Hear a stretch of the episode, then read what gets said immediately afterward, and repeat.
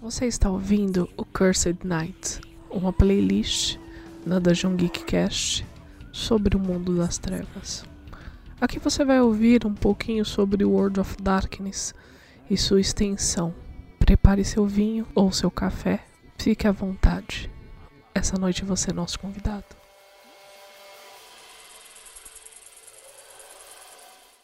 Há uma coleção de trechos e fragmentos que eu desenterrei durante minhas diversas viagens. Devo admitir que eu me utilizei de uma grande prudência pessoal para determinar o conteúdo desse livro. Isso porque não há versões completas conhecidas das Crônicas das Sombras. Na verdade, muitos dos estudiosos que pesquisaram essas crônicas afirmam que ela não faz parte do livro de Nod, mas sim uma criação dos estudiosos e escritores cartaginenses que escreveram as leis de Caim, com uma licença poética. Mesmo assim, eu já vi textos e fundamentos originais suficientes para convencer-me de que esses fragmentos têm alguma base nas palavras reais do nosso pai, seus filhos e netos. Coros, que era um membro confesso do Sabá, disse-me que acreditava que a Crônica das Sombras era uma coleção de propagandas criadas pela Camarilla para justificar o seu reinado tirânico. Eu não acredito que esse seja o caso, mas é muito estranho muitas leis de Caim e as tradições da Camarilla estarem relacionadas. É a minha esperança mais sincera que estes fragmentos não sejam uma brincadeira malcaviana elaborada, especialmente os Treze Mandamentos, que foram fornecidos em tábulas autênticas envelhecidas. Mesmo assim, eles eram interessantes demais para serem deixados de fora. Portanto, Jarkave, se você estiver lendo isso e enganou-me, um ponto para você, e eu me certificarei de vingar-me da próxima vez que o vir. Uma boa noite a todos. Hoje estamos aqui para começarmos juntos a Crônica das Sombras. Talvez a crônica mais importante para membros antigos talvez a crônica mais importante para Camarilla. Eu sou a Domi, estou aqui com o Marco Antônio Loureiro. E aí galera, tudo bom? Estamos aqui de volta. Antes eu gostaria de dar umas, algumas explicações para vocês, né? É, se vocês acompanham nosso trabalho, vocês vão perceber que faz duas semanas que nós não entregamos, né, essa série, episódios dessa série sobre o mundo das trevas. Por quê? Uma delas caiu no Natal e a outra no Ano Novo. Nós tentamos nos organizar aqui, mas sabe como é que são esses, como é que é esse período, né? Você tem que fazer um monte de coisa que você nem sabia que você deveria fazer e você precisa se adaptar aqui, se adaptar ali e acabou que não deu tempo. Mas estamos aqui de volta e espero que vocês tenham sentido um pouco de falta dessa dessa série que nós temos tanto carinho para fazer. Antes de começar, eu gostaria de falar algumas palavras sobre essa introdução que a Domi fez com essa maestria que ela gosta de que ela sempre faz tudo. Nós já vamos entrar em como que a sociedade é, cainita, né, dos vampiros, ela se organiza, beleza? Então você tem a Crônica das Sombras, que muitos vampiros afirmam afirmam né, que é, foram dali que vieram as tradições que a Camarilla se utiliza. Tá? Então eu vou falar um pouquinho sobre essas seitas para vocês. Vou fazer um resumo bem breve, porque nós vamos ter episódios específicos sobre elas, tá bom? Então assim, gente, por um lado nós temos a Camarilla, que é a maior seita de vampiros, e a, e a seita que eu vou chamar de core, né? Que ela vem no livro básico, e eu acho que todo mundo que começou a jogar vampiro joga primeiro na Camarilla, né? Eu não vou... É, é, claro que deve ter algum grupo que jogou primeiro em outras seitas e tudo mais, mas via de regra, você começa jogando na Camarilla, beleza? Camarilla foi criada no fim da primeira revolta anarquista no século XV, tá? Então, para quem vamos contextualizar daquela forma histórica que eu gosto de fazer, né? É aquele período dos dos grandes descobrimentos, né? Então, é, as Américas estavam para ser foram descobertas, estavam para ser colonizadas. Então é esse período histórico onde a Camarilla é criada, tá? Em revolta, em resposta a essa revolta anarquista, beleza? Aí, então seria a primeira seita, ok? Aí você tem outra seita, que é o Sabá, que foi criado meio que em resposta a isso também. Então, assim, nós vamos. Quando a gente fala de seita mesmo, né? Porque esse, esse episódio é para falar de, falarmos sobre o mito de criação. Mas como a introdução da Crônica das Sombras tocou nesse assunto, vou fazer essa pincelada aqui. Então você tem o Sabá, que também foi criado nesse durante esses eventos aí que aconteceram, beleza? E você tem os anarquistas. Os anarquistas Os anarquistas, eles, algumas pessoas consideram eles como uma seita separada, mas eu eu às vezes considero, dependendo do livro que você lê, você vê muito esse, essa questão de seita, né? Seita é uma organização, gente. Basicamente é isso. Organização de cainitas, tá? Isso que é uma seita de vampiros, beleza? Então você tem a Camarilla, que é, é, é a Camarilla, o Sabá, os anarquistas, aí você vai ter os Encono, que são uma outra história, entendeu? E, e tem algumas outras pequenas seitas por aí, beleza? Nós vamos tocar nesses assuntos mais à frente em outros episódios, beleza? Eu sei que muita gente quer saber mais sobre o Sabá, muita gente quer saber mais sobre as coisas, tá? Só que nessa introdução ele fala que, que esses textos, a Crônica das Sombras, na verdade seria uma espécie de é, é, texto meio que forjado, né? Para você justificar as tradições da Camarilla. A Camarilla é uma seita gigantesca, né? De grande, tem muitos membros e ela tem aquele lance bem de preservar o status quo. Os, é difícil você crescer de poder dentro da Camarilla é aquela estética de organização vampírica que os anciões controlam tudo, eles veem tudo e acabam é, é, é, controlando a vida dos membros é, mais que, que estão nas entre aspas castas mais inferiores, né? Então, quando você é um vampiro recém-criado, você vai é, é, participar desse sistema super preso, né? E que é a Camarilla, entendeu? Então, é, é... e assim, a Camarilla, ela meio que nega muito dessas histórias sobre Caim, né, sobre a volta dos antediluvianos, sobre a Gerena, tá? Eles, eles, eles meio que pregam que tudo isso é, não vai acontecer, eles não falam muito, entendeu? Então, existe um negacionismo dessas questões é, ligadas com, com esses seres superpoderosos de antigamente, entendeu? Então, assim, alguns, né? Porque a Camarilla ela tem diversos tipos de mente, diversos tipos de pensamento. Mas, o que. É, é, é, se eu pudesse colocar aqui um, um, um, um numa frase, né? Resumir numa frase o que é a Camarilla, seria um culto aos próprios anciões que fazem parte dela. Então, é uma sociedade canita super estratificada, você entendeu? E, e, e, onde você dificilmente consegue chegar no topo sem você, sei lá, destruir os seus inimigos politicamente, entendeu? Então, assim, é uma sociedade super política, né? Você tem uma, uma, uma vários cargos que se mantêm durante séculos no mesmo ponto. Então, assim, é Camarilla é tradição, Camarilla é, é, é, é, é essa questão de política, né? Não que os outros não tenham, mas a Camarilla foi feita em cima disso, né? Em cima da política, em cima de você, é, é, dos anciões controlarem os mais novos para impedir aí a maldição de Uriel, entendeu? Então, eles criaram todo esse sistema para se proteger do, da fúria dos mais novos, né? Para se proteger dessa maldição. Então, assim, aí tá um resumão do que é a Camarilla para vocês se contextualizarem. Já o Sabá vem na contramão da Camarilla, tá? Que também é conhecido como a espada de Caim e diz: "Não, a Camarilla tá cheia de anciões que querem controlar a vida dos mais novos. Só que os antediluvianos, eles vão levantar. Os antediluvianos vão levantar e o mundo vai acabar.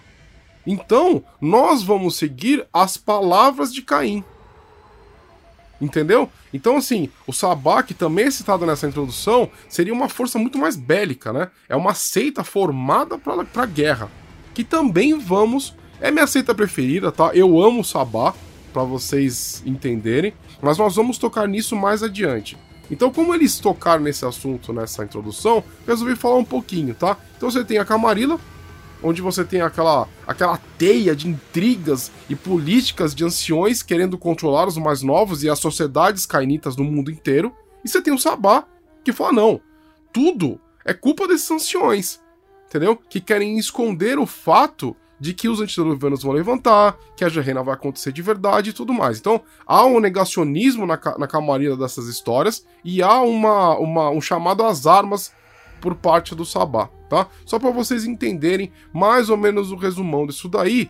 Claro que é super superficial, tá? É bem assim raso que eu tô falando. Tem muito mais detalhes, muito mais pormenores em cima dessas duas seitas, em cima dos anarquistas também e por aí vai. Eu esqueci de um detalhezinho importante, tá? Sobre a Camarilla. A Camarilla ela tem algumas tradições, né? Que elas o que, que ele fala ali na introdução, que é, que é muito bizarro, e eu até entendo o que ele tá falando. O, a Crônica das Sombras fala sobre essas tradições em outras formas, então a, a, a suspeita do, do, do personagem que escreveu aí é que esses textos, na verdade, foram criados para justificar essas tradições dentro da Camarilla, entendeu? Vocês entenderam? É mais ou menos isso que ele quis dizer aí, tá? Mas é, mas é isso, tá? Vamos, vamos, vamos, voltar pro, pra Crônica das Sombras, tá bom?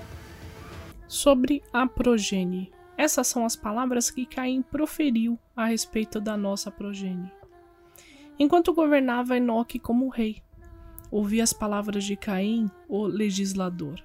Vós não criareis uma progenie contra a minha vontade. E se receberdes permissão, escolhi bem dentre os filhos de Adão Pensai neles como vosso futuro irmão ou irmã. Observai a noite eterna que está por vir, e conhecei a profecia de Uriel, que para sempre os filhos irão se rebelar para matar o seu senhor. Sabei que, como em todas as coisas, o pai supera o filho e a mãe supera a filha. Apenas através de mim vós alcançareis a verdade. Apenas através de mim vós alcançarais a paz. Apenas através de mim vós despertarais para o poder. Sabei que o direito de vossa vida ou morte, como na minha época, será do Senhor sobre o seu filho, pois foi estabelecido no céu assim como neste mundo. O modo de ser, meu pai Adão sobre mim, eu sobre vós, vós sobre seus filhos, sobre toda a progenie que obtiverdes Vós não permitireis que vosso filho viva, se for descoberto que ele matou um dos vossos irmãos, e bebeu do sangue do seu coração. Este é o caminho da serpente, e eu não irei tolerá-lo. Vós não abraçarais aquele que não merecem, vós não utilizai o abraço como punição, nem abraçareis os mais jovens, que devem viver bastante antes de serem trazidos à nossa família, para que a sabedoria de nossa linhagem cresça. Vós não abraçareis aqueles que estão doentes, loucos ou repletos de humores malignos, pois irão macular o sangue. Nunca deverá haver mais membros de Caim do que membros de Sete num lugar, nem deve haver um de Caim para três de Sete. Todos os filhos devem aprender com seus senhores as leis e as tradições, os ritos e costumes, como eu os apresentei a vós. Vós não abraçarais as bestas da lua, pois eles devem ser proscritos e chamados de abominação. Nem saboreais o seu sangue, pois eles são proibidos. Eles trazem a morte à nossa porta. Não abraçarás o sangue do desperto, ao invés disso, ouve suas palavras.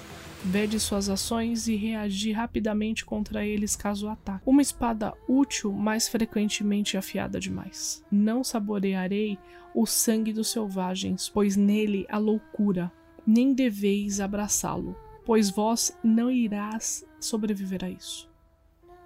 Não abraçareis o amor, pois o amor no meu abraço irá se tornar frio, murchará e morrerá. Bom, primeiro de tudo, nós temos aqui um outro Caim. Nas crônicas, na crônica de Caim, você tem um Caim é, perdido às vezes.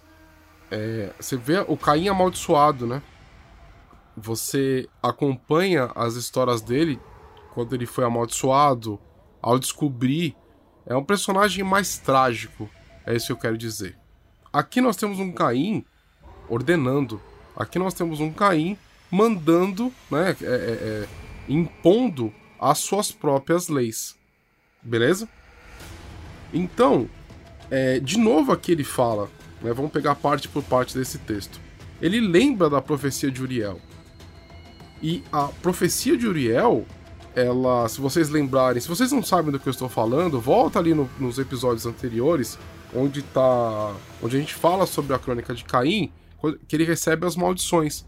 Se vocês lembrarem bem, é nesse é no momento que ele decide fazer sua primeira cria que Uriel aparece para ele e fala que é, é, as maldições que, ele, que foram impostas a ele por Deus, pelos anjos, é, vai passar né, para suas crias. Então, nesse momento, ele retoma, ele lembra, né? E, e ele passa suas leis, né? Ele cria suas leis. E são essas leis que foram interpretadas que se transformaram, parte delas, nas tradições. E aí, eu falo para vocês o seguinte: que aqui ele fala é, é, é, diversas coisas que, na verdade, os cainitas, conforme passou o tempo, né, eles não seguem mais. Muitos vampiros abraçam aquelas pessoas que não merecem. Muitos vampiros abraçam pessoas por punição. Os Nosferatu fazem isso. Existe é, é, é um tipo de Nosferatu, que são as Cleópatras, que são pessoas que eram muito vaidosas, que os Nosferatus vão lá e destroem a beleza da pessoa. É, é, as abraçam é, só para destruir a beleza. Você entendeu? Lembrando que os Nosferatus são aqueles que foram punidos com a aparência, né? Que eles seriam tão horríveis quanto ele. O, o Nosferatu, ele seria tão horrível quanto ele era, né? No, no seu interior. Né? Você tem, essa, você tem essa, essa relação. Então, os vampiros, eles meio que não vão seguindo quando, conforme o tempo passa, mas isso é meio que natural, né? É meio que esperado que isso acontecesse, mas não é o que Caim queria. Beleza? Aqui também eles falam que não pode haver mais membros de Caim do que membros de Sete. Lembrem-se que Sete não é Sete o, o, o deus egípcio. Sete aqui é o terceiro filho de Adão e Eva. Aquele que foi.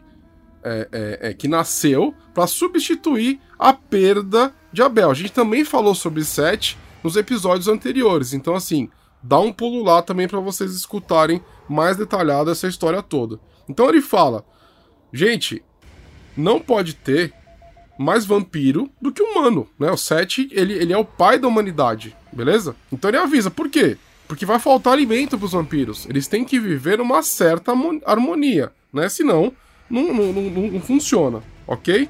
Então, aqui também ele fala que todos os filhos, todas as crias, têm que aprender essas tradições com os seus senhores, né? Então, é, aqui, aparentemente, ele está dando um aviso de que a profecia de Uriel, ela existe, ela é real para os filhos. A impressão que eu tenho aqui é que ele tava falando com pessoas que não viveram os primeiros momentos, que não sabem, tá? Eu imagino essa cena ele falando para uma multidão de cainitas. Beleza? É isso que eu imagino. Então ele, vai, ele fala para todo mundo, né? É, é, ele tá falando como um rei, né? Esse, esse é o ponto. Um legislador, um, um, uma pessoa que, que tá legislando, né? Tá criando essas leis. E no final desse texto sobre a progenie, vocês vão entender o porquê que a gente teve que fazer, nós tivemos que fazer é, é, episódios introduzindo os diversos cenários que existem no mundo das trevas. Ele fala para os cainitas não abraçarem as bestas da lua. Quem são as bestas da lua? Os metamorfos, os werewolves, os lobisomens e, as, e os outros homens-fera. Por quê? Porque ao abraçar uma criatura dessa, ela vai se tornar uma abominação, uma criatura terrível, tá? um meio vampiro, meio lobisomem. É uma coisa que talvez poucos saibam é que existe a possibilidade de você abraçar um lobisomem. Ele fica com poder de lobisomem e ele fica com poder de vampiro. Ele se torna uma criatura extremamente forte, pois ele tem as duas ligações. Só que isso, tanto para os garus quanto para os vampiros, é uma abominação. Porque está nas leis de Caim que você não pode fazer isso. Isso fere as leis de Gaia. Isso fere tudo que é natural, né? Exatamente.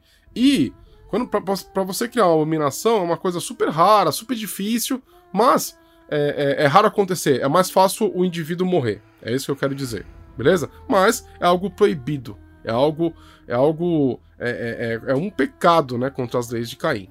Aí ele fala sobre abraçar os despertos. E aí eu vou retomar um pouco do que a gente falou nos episódios anteriores. Caim foi ensinado por uma desperta, foi ensinado por Lilith.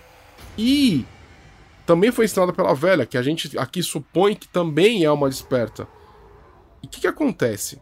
Ele respeita esses seres.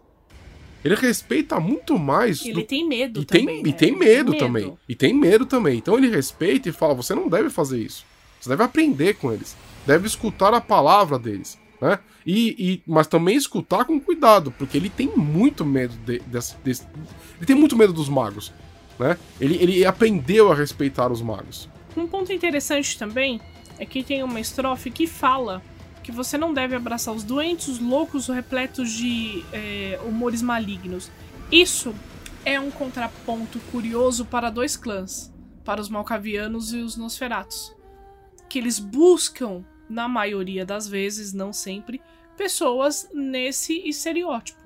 É, eu, eu acho que quando ele fala de, de humores malignos, ele tá falando de pessoas corrompidas ou infernalistas, tá? Eu acho que nesse ponto sim. Mas sim, loucos, os macavianos procuram os loucos. Mas é que os macavianos eles não entendem a loucura da mesma forma. Então, existe esse pormenor nesse clã. Mas como eu disse, os vampiros, eles acabaram desfazendo dessas, dessas, desses, dessas leis, né? Eles não, não, não seguem mais a risca. Outra criatura que eles falam nesse texto são os selvagens. E os, seus, os selvagens, neste ponto, que em inglês fica wildlings, eles são as fadas. Beleza? Quando você bebe sangue de fada, né? E aí ele fala de beber sangue de, de vampiro, de lobisomem anteriormente. Quando você bebe sangue de, de lobisomem, aquela fúria do lobisomem toma conta do vampiro.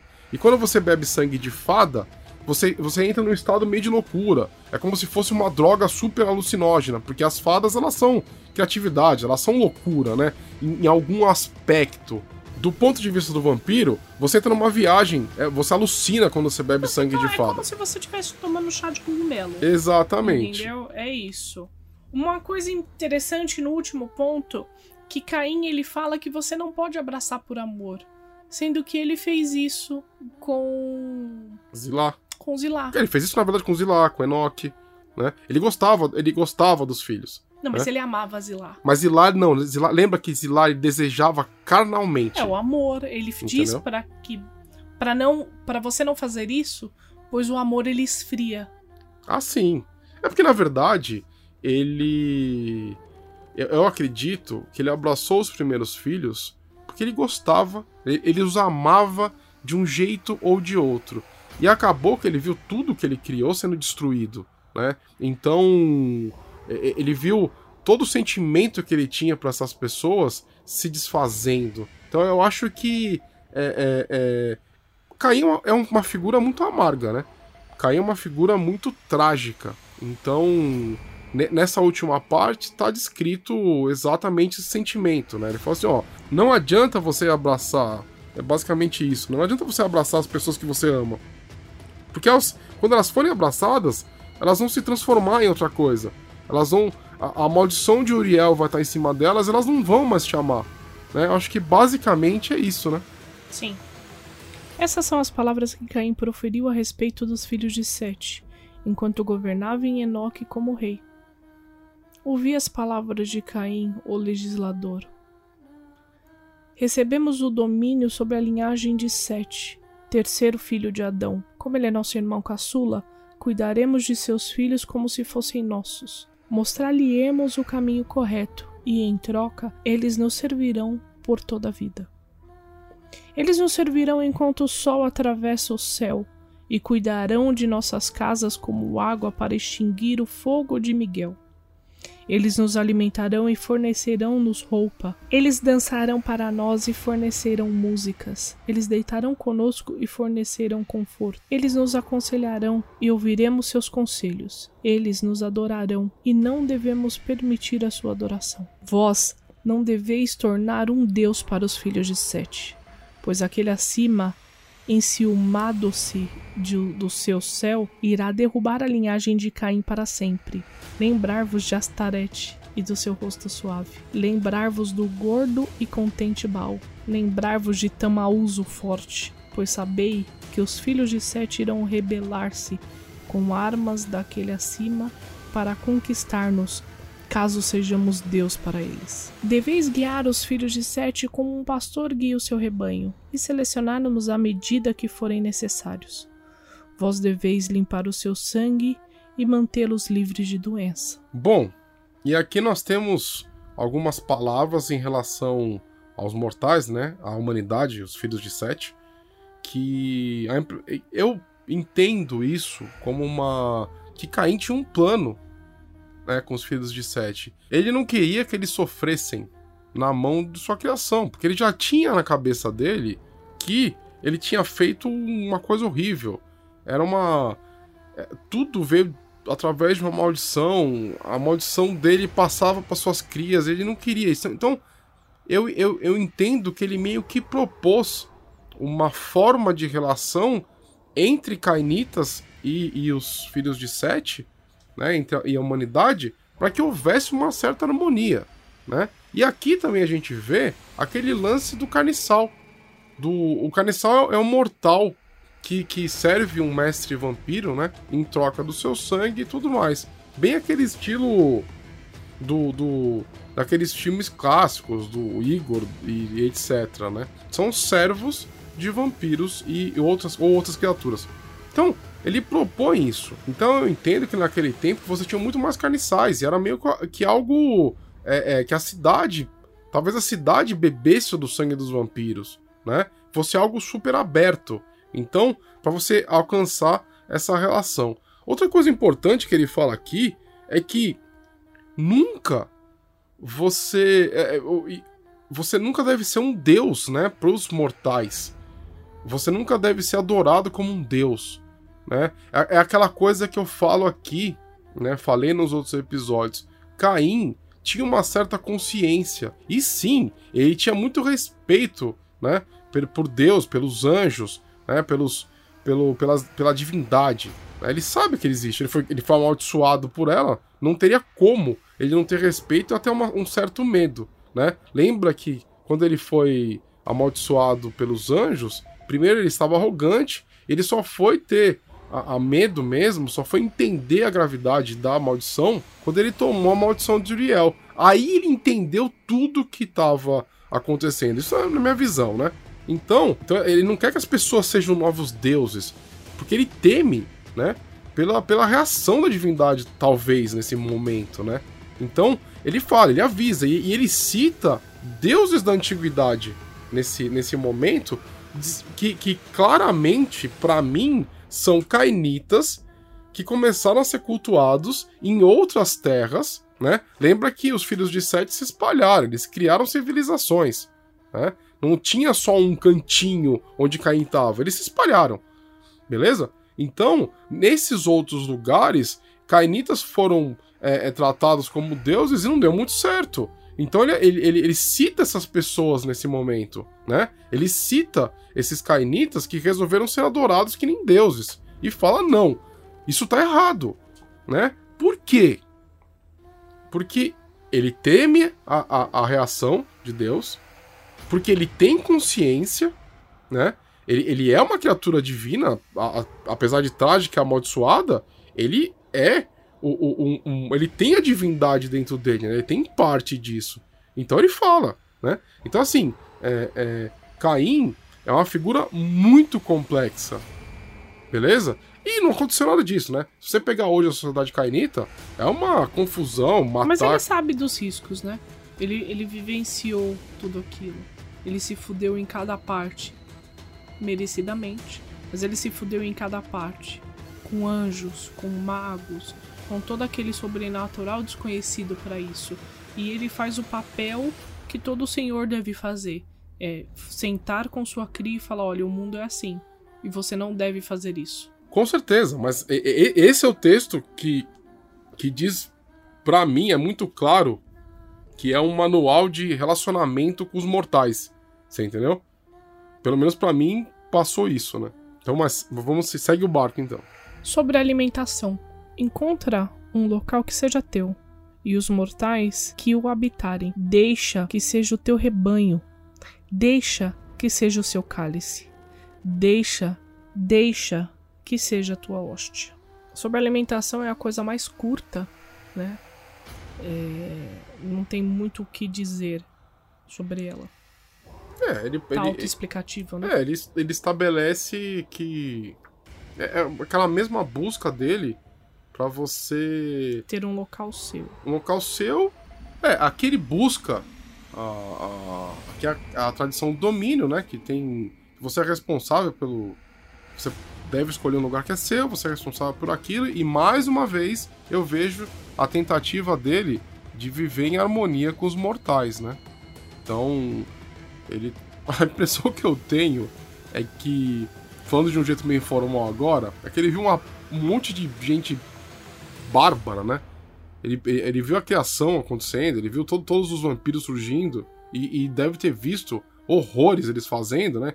Fazendo uma série de horrores, uma série de coisas horríveis, e aí viu e falou assim, e, e resolveu tentar controlar essa, essa, multidão de vampiros malucos e, e, e sanguinários, né?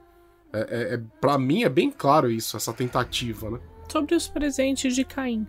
Atentai que se um mortal marcado com o poder de outro cainita fizer algo, na verdade, ele o faz como se aquele filho de Caim o fizeste, e aquele membro pagará o preço de crimes ou deforas, como se houvesse feito aquilo, pois dessa maneira há uma prestação de contas a ser feita. E os filhos de Sete não serão meras espadas nas mãos de estranhos sombrios. Atentai bem a bebida tripla, o laço de sangue, e fazei com que aquele filho de Sete com grandes habilidades sirva os filhos de Caim, e através de mim todas as correntes serão quebradas, todas as algemas são despedaçadas. Atentai bem se os filhos daquele acima, os querubins, os serafins, os arcanjos, pois seu toque irá queimar-vos como a chama de Miguel.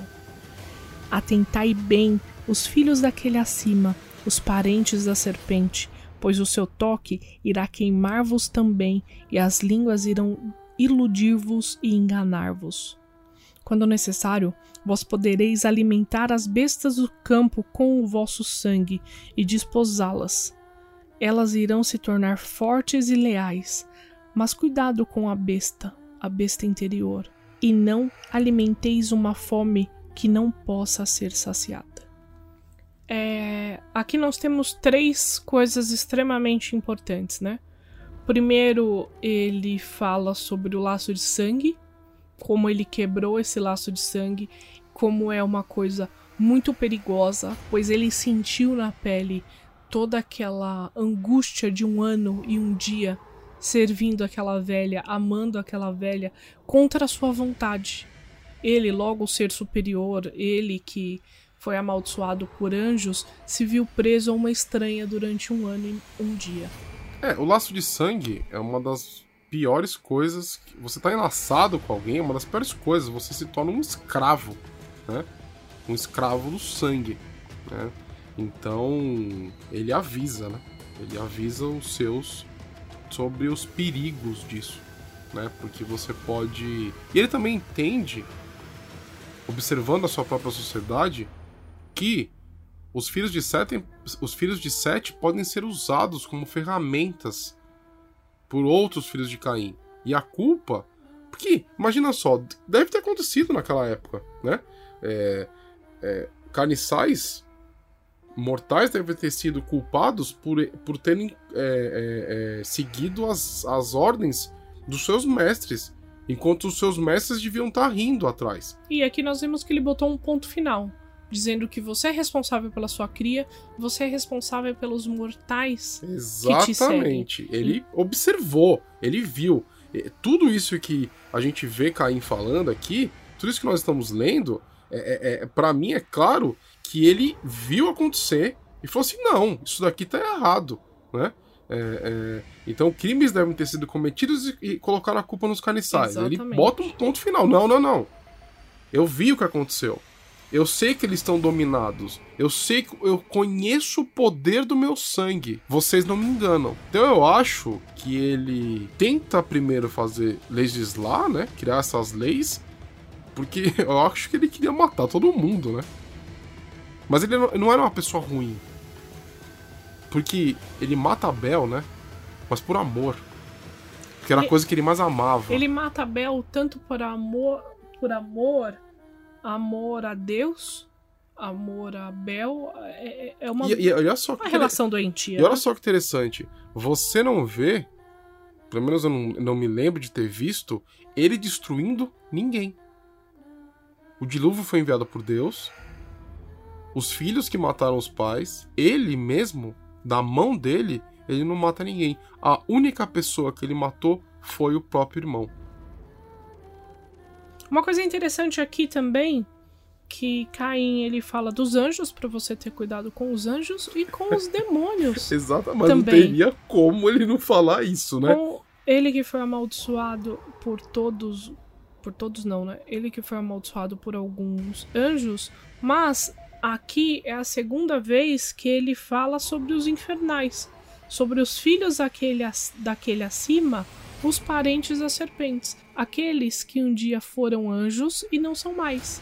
Exatamente, ele está falando dos anjos caídos. Exatamente. Que aqui é a segunda vez que ele fala, pois ele a primeira vez ele falou para tomar cuidado com os demônios que serviam Lilith que, que ela tinha uma infinidade, né? Exatamente. E aqui ele fala para os seus filhos terem cuidado com eles, pois eles irão iludi-los e enganá-los. Se você pegar, vamos pegar na história mesmo, tá, gente? Aquele paralelo que a gente sempre gosta de fazer aqui. Se você pegar algumas civilizações, tipo os assírios, os assírios eles tinham uns costumes e, e, e rituais que eram temidos, né, por todos. Então, é, é muito fácil a gente criar uma relação, né? Que essas civilizações, de novo, os filhos de Sete se multiplicaram, os filhos de Sete criaram civilizações na antiguidade. É muito fácil nós criarmos essa relação dessas civilizações extremamente brutais com a presença, né, de demônios e tudo mais. Porque ou de servos de demônios, ou de, de, de, de cultos a demônios, né? Porque você tem um monte né, de religiões que na verdade tinham costumes terríveis naquela, naquele tempo. Então você vê que Caim, mesmo depois de ter sido amaldiçoado, ele tentou criar uma sociedade ordeira, né? Uma sociedade que não ia cair nas garras. Né? Vamos, vamos pensar bem. Tudo que Caim viveu ocorreu porque os pais foram expulsos do paraíso. Beleza?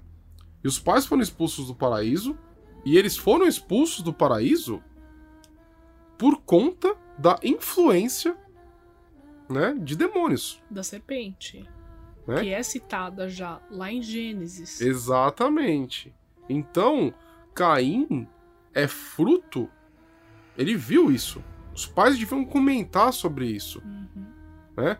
Os pais deviam falar sobre a. a, a... por que não se deve passar aquele Exatamente. E, e, e, isso foi a criação dele. Então, e, e, ele foi, encontrou Lilith, foi amaldiçoado por anjos. Então, assim, isso é algo que foi presente em toda a vida dele. Então ele avisa né, os seus de, dos perigos dessas criaturas, né, desse, desse, dessa, dessas entidades que deviam governar locais do mundo, né? Sobre aqueles que servem. Aqueles que vos abençoardes com a potência de Caim, podem vir a viver em nossas casas para protegei-vos. Não deixeis que alguém abrace esses guardiões e fazei com que ele receba o sangue no momento apropriado. Deixei que sua força seja a vossa força, força que não se reduz com o sol. Deixei que seus olhos sejam vossos olhos, olhos que não podem ver no dia. Deixeis que os ouvidos sejam os vossos ouvidos, ouvidos que não podem ouvir enquanto dormis. Deixei que aqueles que servem sejam nomeados os maiores dentre os filhos de Sete, os mais privilegiados. Deixei que desfrutem do tecido fino dos membros. Deixei que desfrutem da música suave dos membros. Deixei que conheçam a doçura dos nossos vinhos. Protejamo-nos daqueles que os espalhariam ou matariam-nos, e deixemo-nos rebelar em fúria caso um daquele que serve seja morto por um membro, pois nenhum membro tem o direito de matar um servo de outro membro sem uma provocação. Bom, gostaria de fazer primeiro uma observação sobre uma nota de Laurent. Laurent ele acredita que existe um carniçal de Caim ainda nos tempos de hoje, vivo e debaixo de um templo secreto em algum lugar do Egito. Dizem as lendas que ele guarda uma quantidade significativa de sangue do, de Caim que ajuda a manter o status de carniçal até hoje. É, uma coisa muito importante sobre essa página, sobre aqueles que servem, é, Caim ele diz como você deve tratar o seu carniçal. O porquê Caim pensou nisto? Sabendo que ele não pode sair no sol de dia, ele não está atento em todos os momentos, você precisa de uma pessoa para cuidar de você. Você precisa de uma pessoa para administrar a sua casa, escutar aquilo que você não escuta. Você precisa de uma pessoa para te alimentar e ser necessário. É... Uma coisa interessante é que na maioria das mesas que nós é, jogamos ou vemos, as pessoas tratam muito mal seus carniçais, como se eles fossem escravos, como se eles fossem é, lixos. E Caim já diz que você precisa cuidar dessas pessoas muito bem. Que dentre os filhos de Sete eles sejam os privilegiados. Por quê? Porque esse mortal ele vai saber os seus segredos. Esse mortal ele sabe onde você dorme ele sabe o que você come, ele cuida das suas finanças. E talvez seja esse mortal que seja responsável pela sua morte no futuro. Exatamente. Não só isso, né? O carniçal ele é a sua conexão com o mundo, né, que vai surgindo na sua frente. Você é imortal. Então, os séculos vão passando e são carniçais que vão te ensinando, são carniçais que vão te protegendo. Eu acho que é, um verdadeiro seguidor de Caim não trataria um carniçal de forma cruel, né? Muito pelo contrário. Um verdadeiro seguidor de Caim, através de suas palavras, os tratariam como se eles fossem é, elevados. Só que não é isso. As, as tradições cainitas se perderam. E, e, e, você falou bem o negócio da mesa, Domi, porque muitos, muitos jogadores que eu encontrei, eles realmente tratam os carniçais como se fossem escravos, né? E na verdade, é, é até uma falta de, de cuidado com relação a esse tipo de coisa. Né? Teria que ser diferente, pelo menos se você seguisse as palavras de Caim. Né? Mas eu entendo isso como se você conhecer esse lado e você é, querer, quiser mudar, não tem problema, mas contanto que você saiba, né? O lance todo é Carniçal não é escravo. E, e conhecendo um pouco mais do cenário do jogo, você vai entender que é real, né? Na verdade, jogadores que entendem a, a importância dos carniçais, eles conseguem fazer coisas incríveis no jogo, né? Durante uma campanha. Então, é até uma certa ingenuidade você tratar o seu carniçal de uma forma ruim. Ele sabe onde é que você dorme, ele sabe dos seus hábitos, ele é o seu sentinela. Você vai tratar ele mal? É a mesma coisa, mesma coisa que você chega num restaurante e trata mal a pessoa que faz sua comida. Você vai você vai comer o quê? Cuspe? Um arroz cremoso. É, você vai comer um negócio estranho ali. Com certeza sua comida vai estar tá batizada. Então, é, é a mesma, né? Fazendo uma piada aqui, mas é isso aí que acontece, gente. Você não vai tratar mal quem faz sua comida. Entendeu? Talvez o carniçal, no, nesse contexto, ele seja a pessoa mais importante para você depois de seu senhor. Seu senhor ele vai ser importante em um determinado tempo. Ele vai te ensinar, ele vai te incluir na sociedade dependendo da seita que ele é, e às vezes ele nem vai estar tá lá. A ele vai te abraçar e ele vai embora, ele tem os assuntos. E o carniçal, ele se torna a sua família, ele se torna a sua sentinela, o seu guardião. É, a, a busca de Caim por uma convivência pacífica, né? Por uma convivência harmônica com os filhos de Sete. E para Caim ter escrito essa estrofe, já notamos que existiu um carniçal na vida dele extremamente importante. A ponto dele estar vivo até hoje protegido num templo secreto no Egito. Exatamente. Quem será essa pessoa? Quem será? Bom, gente, é, eu acho que por hoje é só. Já falamos bastante. É, na próxima semana temos mais coisas ainda nas Crônicas das Sombras, tá? É um livrinho. Gente, o livro de Nod é um livro tão pequeno. Tem tanta coisa. é tão rico. Vale super a pena a leitura. Eu espero que vocês estejam gostando desse nosso trabalho, tá? Vamos para as considerações finais? Vamos. Vamos lá, Marco Antônio Loureiro. Bom, gente, aquele prazer incrível estar aqui com vocês. Essa série é uma série que nós amamos fazer vocês não têm ideia de quanto que a gente gosta, porque é um tema que nós somos apaixonados, é, é, é algo que a gente vai lendo, vai debatendo, vai rindo, vai, vai, nós vamos descobrindo, né? Porque cada vez que você lê o livro de Nod, você descobre coisas, você pensa em coisas diferentes.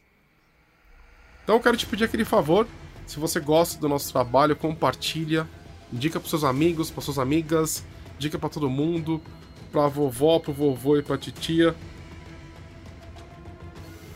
Fico imaginando você mostrando isso pra sua avó e o que, que ela vai dizer, né? Enfim, você entendeu. Pra quem não me conhece, eu sou autor. Estou com um livro na Amazon chamado Devorador de Estrelas. Seria uma honra ter você como minha leitora ou como meu leitor.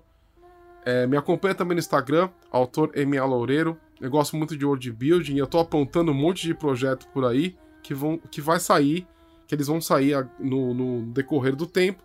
Então, um jeito legal de você acompanhar meu trabalho é no Instagram também. E no mais é isso. Espero que vocês gostem e fiquem com Deus. Ou com Caim, né? E para você que ouviu esse podcast até agora, muito obrigado. Não se esqueça, arroba DungeonGeek21. Isso no Facebook, no Instagram, no Grind, no Tinder ou nas terras de Nod mais próximas da sua casa. Não se esqueça também, todo segundo sábado do mês temos evento de RPG onde você pode vir e jogar conosco. Um grande beijo, um forte abraço e até a próxima. Beijo!